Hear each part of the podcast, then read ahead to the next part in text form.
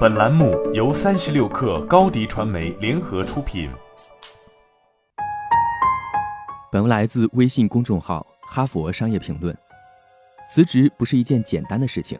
如果你正在考虑辞职，开始重新考虑自己希望从事业那里获得什么，你有必要学习如何正确辞职。请想清楚这几个问题：一，你是真心想辞职吗？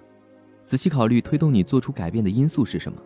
也许你在目前的职位上感到焦躁已经有一段时间了，或者想换个行业、换个角色，再或者你觉得自己已经准备好了独当一面，想去从事自由职业或创业。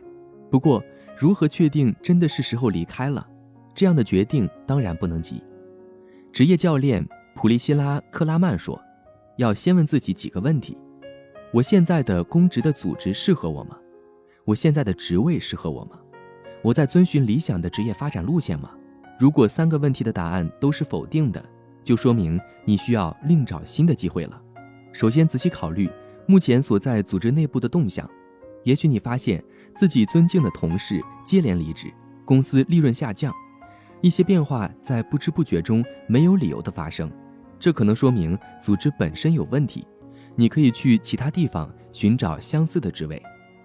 另一个让很多人想离开的因素是薪水。如果你觉得自己拿的报酬太低，或者获得了新的技能和经验，变得很有职场竞争力，可以要求加薪，有理有据的说明自己为何值得。二，是否需要先找好下家再辞职？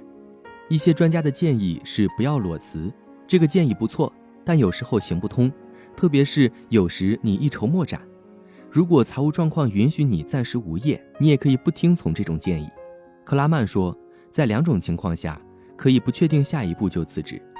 其一是你认为公司内部在发生一些违法或不道德的事，你担心自己会受到不利影响；其二是目前的工作对你的健康和工作以外的生活产生了不良影响。三，首先应该告诉谁？决定要辞职之后，先告诉自己的上司。也许你已经跟几个关系密切的同事谈过了，但不要告诉任何你无法完全相信会将此事保密的人。毕竟你不会希望上司在你有机会解释原因之前发现你要辞职。即使你跟上司关系不好，也要记住，未来的雇主可能会联系现在的上司，因此要在离职时给对方留下好印象。四，应该给出怎样的离职理由？卡鲁奇的建议是。要明确离职是你的转变需求和职业目标使然，不要发出任何离职原因是上司的信息。如果你归咎到想要好聚好散的对方身上，可能会引火烧身。你肯定不愿意失去推荐人对你的正面评价，甚至更糟糕，上司可能会为了自保而抹黑你。既然不能说我在这里工作很痛苦，所以辞职，就把自己想做什么作为离职理由的重点，想换一种工作。想换个行业，或者只是你觉得需要有所改变。五，应该提前多久通知？你可能很清楚，惯例是至少提前两周。不过丽贝卡奈特写过，可以考虑再提前一点，多留一段时间协助交接。具体留出多长时间，部分取决于你在公司的级别，级别越高，给工作收尾需要的时间就越长，而且可能还要给接替你的人做培训。所以。如果可能的话，要留出近一个月的时间。六，离职前最后几周做什么？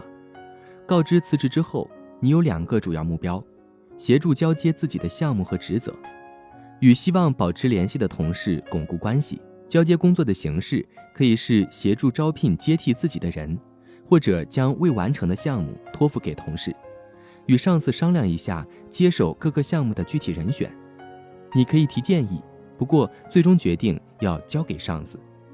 丽贝卡奈特说：“应该与上司合作，决定如何最好的利用自己离职前的最后几天，如何处理琐碎的收尾工作。